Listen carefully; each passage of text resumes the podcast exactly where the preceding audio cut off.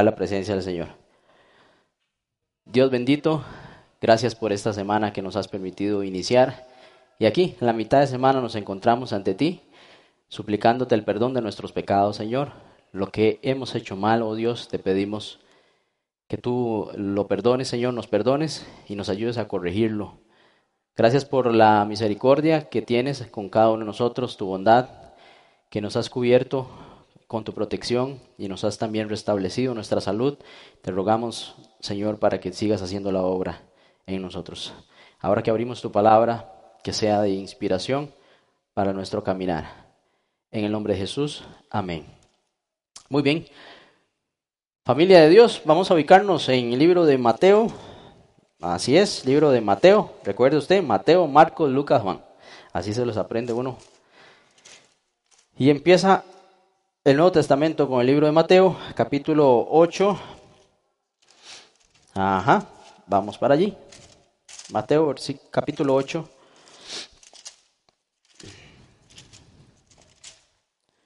Y versículos del 1 al 4. Así es, del 1 al 4. Dice la palabra del Señor, cuando descendió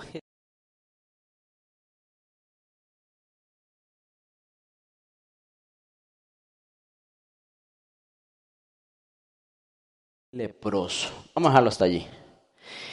Nótese la acción de Cristo, que es aproximarse a las personas que lo necesitan. ¿Sí? Porque dice descendió. Bueno, así como descendió del cielo, así desciende de este lugar donde él estaba, porque él quiere estar con las personas que lo necesitan. Él sabe que hay muchas personas, muchas personas que lo necesitan. Dice la palabra que le seguía también mucha gente. Es decir, el Señor atraía, atraía grandes multitudes. Y es muy interesante cómo en ese tiempo pues no existían los medios que hoy tenemos, correcto. Hoy tenemos la facilidad del Internet, tenemos la facilidad, antes del Internet teníamos la facilidad de la imprenta, es decir, imprimíamos muchos, podíamos imprimir eh, volantes, ¿no? Volantes, podíamos eh, generar eh, mucho contacto de, otro, de otra índole que era impersonalizado. Más Cristo, el único contacto que tenía con las personas era un contacto personal. Y solo ese contacto personal, nos dice la palabra, que atraía mucha gente. Es decir, Jesús no tenía la publicidad que puede tener tal vez algún evento mm, preparado y demás, Jesús eh, atraía a mucha gente solo con eh, su presencia, con su palabra. Eh, una virtud muy importante en estos días para las personas que compartimos la palabra del Señor, para poder solamente por la palabra atraer personas. Él daba esperanza, ¿cierto? Daba esperanza, perdón, perdón. También eh, daba vida, pues conocemos cómo el Señor restableció inclusive a muertos, ¿no? Resucitó a personas que ya estaban descansando. Y también dio seguridad, esa confianza de poder seguir adelante a pesar de que se ve oscuro el porvenir, pero en Cristo somos más que vencedores. Entonces Él transmitía transmitía esa seguridad. Aún en estos días, mis queridos hermanos, nosotros recibimos la palabra y tiene el mismo efecto en nosotros, porque la palabra es viva y eficaz. ¿Estamos de acuerdo? Es viva y eficaz. El espíritu del Dios vivo, dice 1 Corintios, eh, 2 Corintios capítulo 3, que a nosotros eh, nos escribe Cristo eh, como cartas escrita no con tinta, sino por el Espíritu vivificador. Muy bien, eh, hoy, así como estas personas iban a Jesús en aquellos tiempos, mucha gente, hoy el mensaje de Jesús todavía sigue atrayendo gente, ¿cierto? Sigue atrayendo a personas que están eh, perdidas en el mundo, que quizá ya no tienen eh, futuro en sus esperanzas, han perdido inclusive las ganas de seguir adelante, pues Jesús sigue proporcionando eh, esa esperanza a las demás personas. Y nosotros hoy, pues somos instrumentos, instrumentos, antes era Jesús en persona, hoy su Santo Espíritu, por medio de nosotros somos ese instrumento para llevar la palabra del Señor. Y puede ser, mi querido hermano, que estés viviendo un momento muy difícil en tu vida. Cada uno, siempre lo digo, tiene un, camino diferente por donde usted y yo venimos. Em, puede ser que usted tenga problemas en su familia, puede ser que usted tenga problemas en su trabajo, eh, problemas de salud, quizá no usted, sino un familiar muy cercano del cual usted atiende, se preocupa por, em, por esa persona. Hoy tenemos la dicha de venir a la iglesia, ¿sí? A la iglesia, a la casa de oración, donde como hermanos tenemos la oportunidad de pedir unos por otros, ¿verdad? Y sostenernos unos a otros en las diferentes necesidades, comprendernos unos a otros. Así que siempre es una buena oportunidad venir a la iglesia. Yo sé que la pandemia hizo como cambios, ¿verdad? Sí. Eh, ya no es lo mismo antes y después de lo que la afluencia de la iglesia estábamos acostumbrados a tener. Eh, los medios también hicieron la facilidad de que por el internet, pues ya usted me está escuchando desde su casita, cosa que antes no hubiera sido posible y de pronto usted hubiera decidido mejor venir.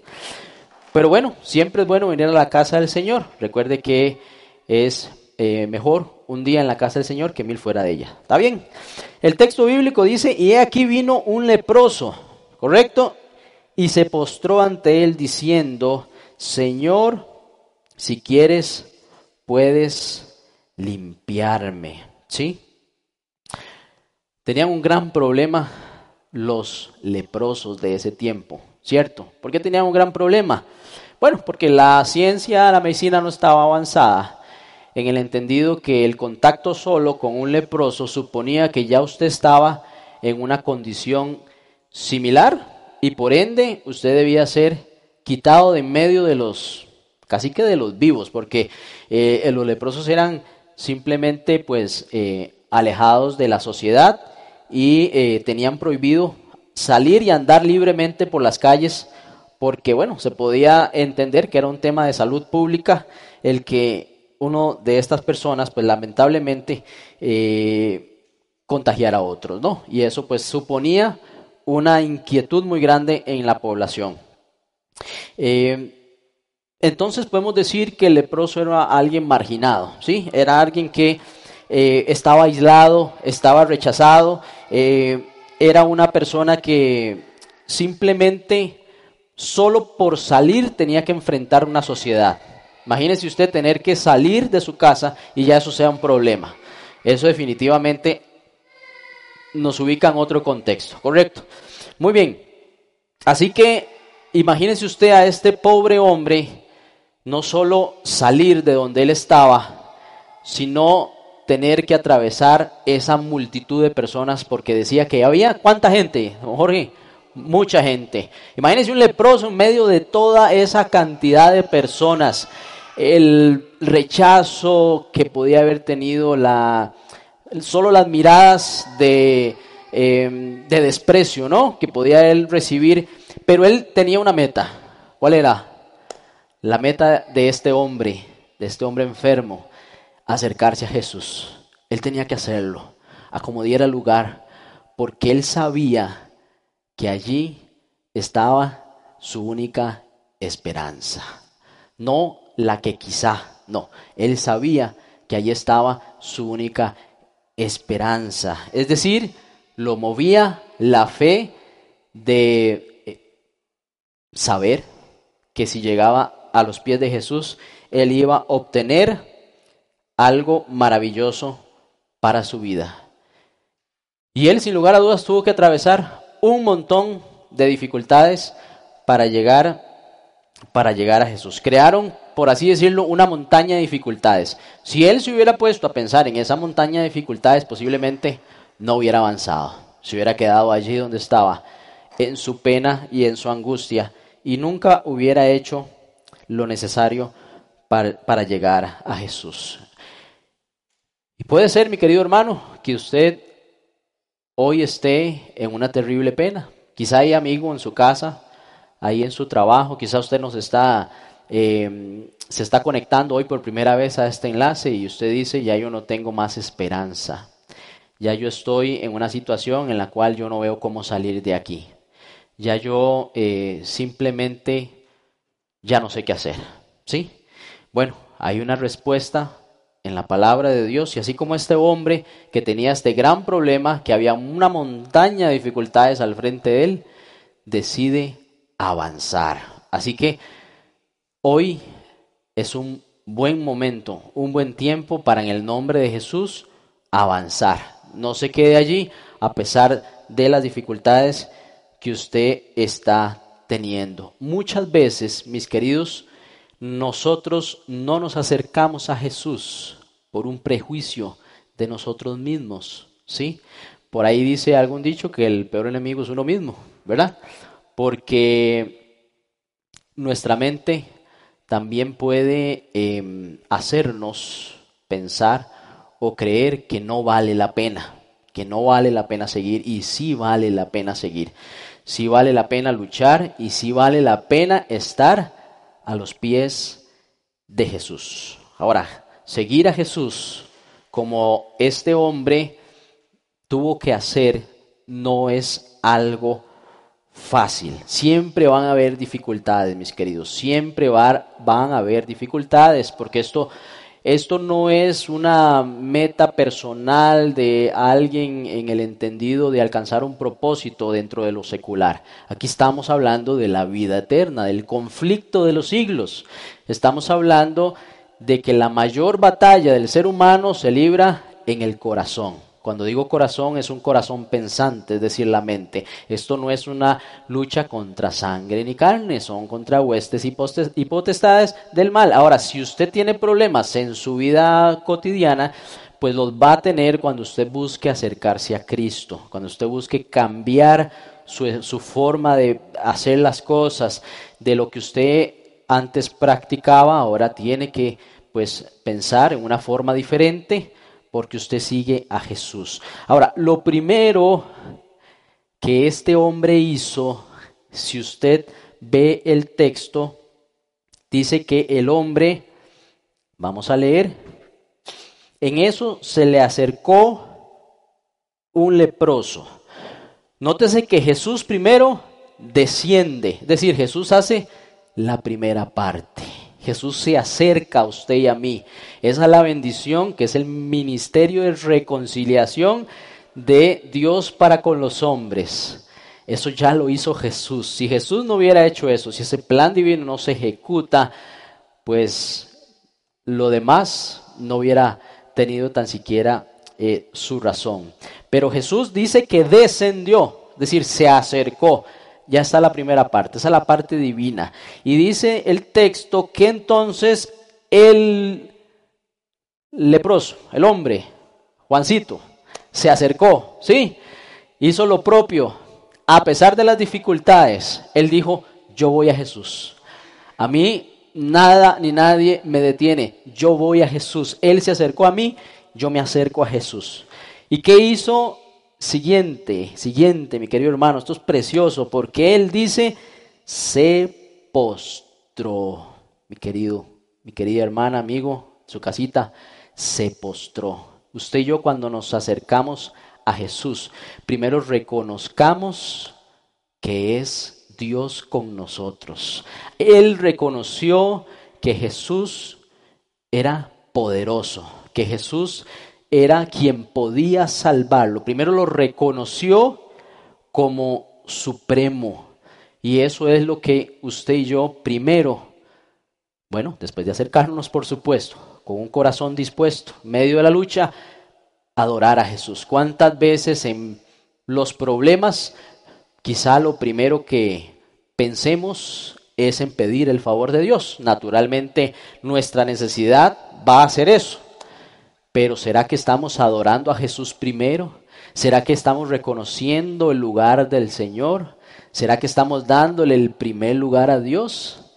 Que eso es lo que estaba haciendo este hombre, reconociendo a Jesús como el dueño de su vida porque se postró, es decir, le adoró. Bueno, dentro de nuestra experiencia cristiana, conocemos formas de adorar al Señor. Venir a la iglesia a adorar al Señor. Con nuestros deberes cristianos adoramos al Señor. Con nuestro testimonio adoramos al Señor. Y así reconocemos como el Dios Todopoderoso, creador del cielo y de la tierra, creador mío y mi redentor y mi sustentador. ¿Sí o no? Mi redentor y mi sustentador.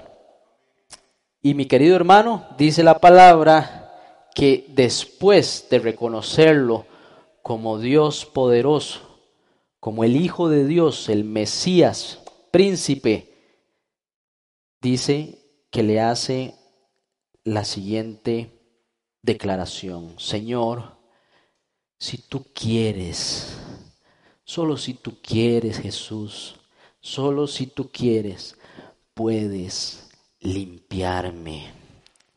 Nótese que él no dijo, Señor, purifícame, Señor, cúrame. Pudo haberlo dicho, de pronto no estaba mal, porque era su necesidad. Pero él dijo, Señor, Jesús, Jesús de Nazaret, si tú quieres, si tú quieres, límpiame. Hermanos, esto es en Mateo 8. Recordará usted en Mateo 4 cómo el Señor Jesús les enseñó no solo a sus discípulos, sino a las personas que allí estaban con Él en el monte. Les enseñó el Padre nuestro. Hágase, Señor, tu voluntad aquí en la tierra como en el cielo. Es decir, la declaración de este hombre le estaba diciendo al Señor Jesús, hágase tu voluntad y no la mía. Le estaba diciendo lo que él quería tener, ¿cierto? Así que usted puede decirle al Señor qué es lo que usted quiere. Si usted quiere cambiar de trabajo, dígale al Señor, si usted quiere, cambie mi trabajo. Señor, si usted quiere, sáqueme de esta situación en la cual yo siento que no estoy progresando, que no estoy prosperando. Señor, si tú quieres, dispón un nuevo lugar donde yo pueda vivir, porque yo me siento aquí pues mal, ¿no? Señor, si tú quieres concederme pues un nuevo trabajo, hazlo. Yo le digo lo que yo en mi pensamiento, en mi corazón sincero, acorde a la palabra, que yo perciba que necesito para avanzar en mi vida espiritual y material y mi prosperidad como persona, como hijo de Dios, dígaselo al Señor, pero dígale, si tú quieres, si tú quieres, en otras palabras, Señor, hágase tu voluntad y no la mía, ¿sí? Mis queridos, Jesús te conoce, te conoce, Él sabe también lo que necesitas, así que dentro de lo que tú puedes pedirle al Señor, el Señor, yo Quizá no sé ni lo que quiero, quizá ni sé ni lo que necesito. Dame lo que tú sabes que yo necesito y yo no sé pedir, para que se haga tu voluntad en mi vida y no que sea mi voluntad. Así que, ¿qué planes tienes, mis queridos? ¿Qué sueños tienes? Tal vez eres un joven que está iniciando eh, alguna, eh, algún proyecto de vida, de estudio, Quizá estás iniciando algún eh, proyecto de algún trabajo, de algún emprendimiento. Dígale al Señor, te pongo este proyecto ante ti para que se haga tu voluntad y sea para honra y gloria tuya. ¿Quieres que sane a tu hijo, a tu hija de esa enfermedad, a tu hermana, a tu hermano de esa enfermedad? Díselo. Jesús, yo quiero que sanes a, a, mi, a mi familiar hágase tu voluntad y que sea para honra y gloria tuya. Mis queridos, en este momento el Espíritu del Señor es el que nos acompaña. En aquel tiempo Jesús estuvo allí con esta persona, estuvo allí con todas las personas que eh, lograron ver a Jesús, estuvieron con Él, caminaron, fueron sanadas. Hoy el Espíritu de Jesús, el Espíritu Santo, nos acompaña y tiene el mismo poder para restablecernos de cualquier situación que usted está atravesando. Tiene el poder de restaurarnos físicamente como a este hombre de esta terrible enfermedad. Ahora, hay una enfermedad aún más complicada. Estábamos presentando este escenario de esta lepra, pero así como la lepra que este hombre simplemente no podía hacer nada por esta lepra, ¿cierto? Él no podía hacer nada, no había cura en el mundo conocido de ese entonces para esa enfermedad. Así también es la enfermedad del pecado. Usted y yo no podemos hacer nada en contra del pecado. El único que puede hacerlo y hace la obra en cada uno de nosotros, así como hizo la obra en este hombre que tenía este problema que él no podía solucionar, así también Jesús tiene el poder de salvarte de esa enfermedad del pecado, de eso que te atormenta, de eso que te tiene eh, en el piso, que no te permite levantarte, que no te permite ver la luz con claridad. Quizás estás batallando con un vicio que se lleva tu dinero, eh, gastas lo poco que tienes, o quizá es algo que has luchado durante muchos años y no has podido vencer, yo te digo que en el nombre de Jesús, Él tiene el poder de quebrar cualquier cadena que te tenga hoy atrapado en, la, en las cadenas del pecado que simplemente nos quieren ver destruidos, nos quieren ver marginados, nos quieren ver eh, destituidos de la gloria de Dios. Por eso usted tiene que acercarse hoy como este hombre que sufría esta enfermedad, que no tenía cura. Y así como él dijo, Señor, necesito que me limpies. ¿Quieres hacerlo? Tú le dices al Señor hoy, Señor, yo quiero que tú me limpies de mi pecado. Yo quiero que tú me renueves, que me restaures, que me hagas una nueva persona. Y lo más bello mi querido hermano, viene a continuación, porque todo en este momento es una necesidad y una muestra de fe de este hombre enfermo. Y lo que dice el Señor es, quiero, sé limpio, sé sano. Eso es lo que el Señor quiere hacer con cada uno de nosotros. Quiere limpiarnos del pecado, quiere librarnos de esa humillación que eh, Satanás desea eh, hacer en nosotros, de esa incapacidad, de esa forma de vida que nos hace sentir eh, siempre en la mañana, que nos levantamos y pensamos, Señor, yo necesito avanzar, yo quiero que tú me limpies del pecado. Esa oración, mi querido hermano, es algo que usted y yo debemos de pedir en esta noche, en este nuevo año, Señor, límpiame. Y el Señor, por medio de su sangre preciosa, que fue derramada en la cruz, en señal de su poder y en su resurrección, usted y yo somos justificados y liberados, perdón, de, es, de ese mal, de ese mal que nos atormenta. Y lo precioso también del texto nos dice, y al instante la lepra desapareció. Y al instante, mi querido hermano, cuando usted dobla rodillas y le dice, Señor, purifica mi alma, Señor, hazme una nueva persona, Señor, restaurame. El Señor perdona tu pecado y tú puedes levantarte y sentir que tú eres perdonado. Y quizá después el enemigo viene y te quiere sacar esa situación de nuevo y tú tienes que en tu mente tener la certeza que el Señor ya te perdonó. Tus emociones te pueden engañar. Un día te puedes sentir triste, otro día te puedes sentir feliz, pero tienes que tener la certeza en tu corazón que el Señor hizo la obra, porque Él mismo te dijo que eso desapareció. Él mismo te lo dijo y tú tienes que aferrarte a eso, mis queridos hermanos. Así que en esta noche, el mensaje de hoy es, tú puedes tener una gran necesidad en tu vida. Puede ser emocional, puede ser física, puede ser de trabajo, puede ser de tu familia. Hoy tú puedes acercarte al Señor y decirle, Jesús, haz tu obra en mí. Quiero ser limpio. Quiero que me libres de esta situación. O quizá tienes un problema que estás arrastrando en tu, en tu vida privada, que solo tú, el Señor, conoce. Dile, Señor, yo quiero ser limpio. Y el Señor te va a decir, si crees en mí, si crees en mi justicia, si tienes fe en mi poder, eres limpio. Así que, mis queridos hermanos, que el Señor continúe haciendo la obra en cada uno de nosotros en este nuevo año, porque Él quiere que tú seas limpio. Vamos a orar, mis queridos, para eh, finalizar esta, esta noche. Señor Padre, hemos escuchado tu voz, hemos visto a través de tu palabra tu poder, no solo de sanación, sino de restauración del problema del pecado que nos aqueja continuamente.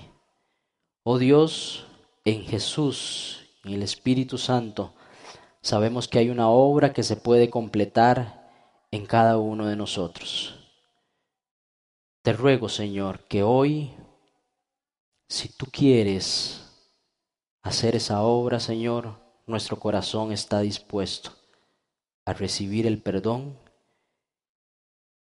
y a restablecernos, Padre, para una nueva vida.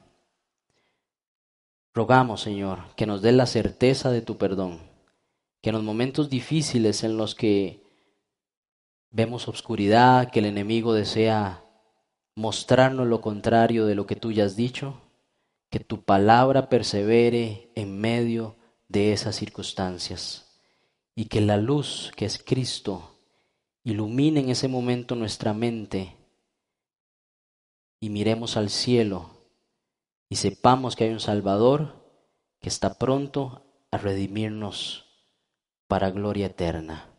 Gracias porque hasta aquí nos has sustentado. Gracias porque hasta aquí nos has traído. Bendice a mis hermanos en sus hogares y que este año sea un año de bendición acompañados de tu gracia. En el nombre de Jesús. Amén. Amén.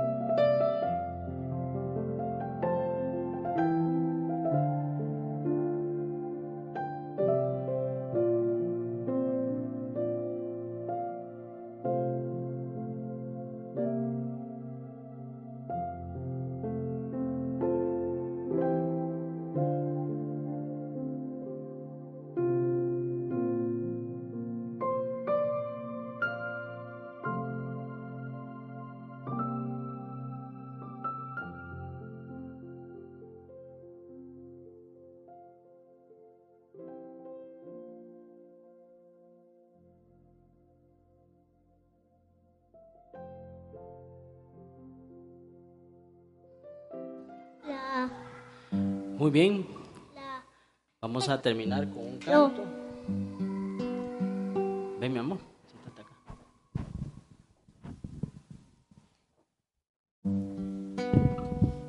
Listo.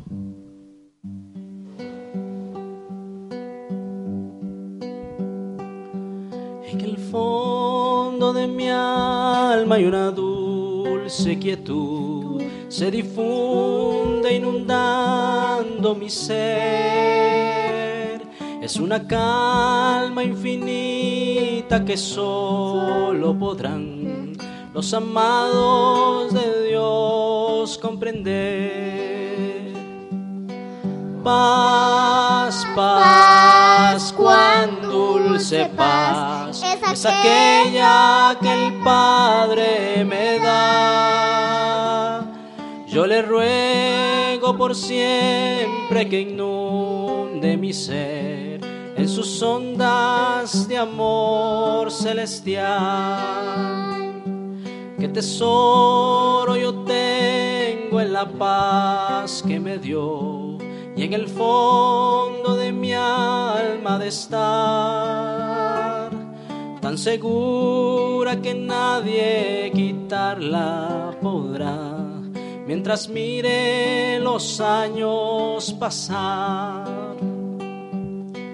Paz, paz, cuán dulce paz, es aquella que el Padre me da. Yo le ruego por siempre que inunde mi ser en sus ondas de amor celestial. Alma triste que en rudo conflicto te ves, sola y débil tu senda al seguir.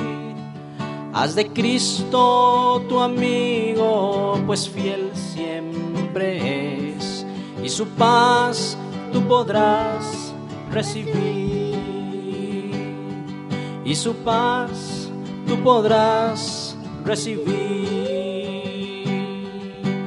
Paz, paz, cuán dulce paz es aquella que el Padre me da.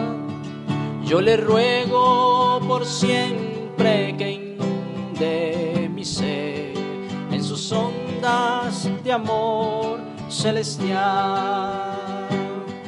Yo le ruego por siempre que inunde mi ser en sus ondas de amor celestial. Amén. Que tengan la paz de Dios en sus corazones. Ya terminamos, mi amor. Dí hasta luego. Que Dios los bendiga. Gracias. Dios los bendiga. Que Dios los bendiga. Amén.